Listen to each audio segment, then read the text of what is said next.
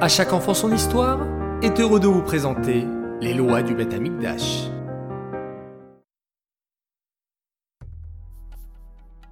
Boker les enfants, bonjour, vous allez bien? Bao Hashem, j'espère que vous avez fait un très beau Modéani ce matin. Alors, on se retrouve pour la halacha, pour la troisième loi qui concerne le Beth Amikdash.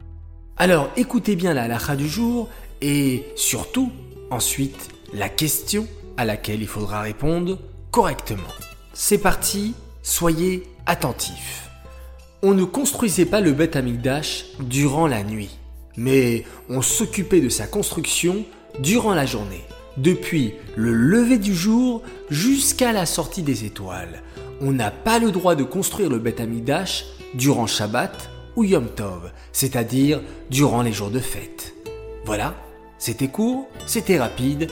Question. Quand faut-il construire le Beth Amikdash Réponse numéro 1. Durant la journée 2. Durant la nuit. 3. Le jour de Shabbat. C'est très facile, c'est pour vous. Bonne chance à tous. Revenons à présent sur notre question d'hier.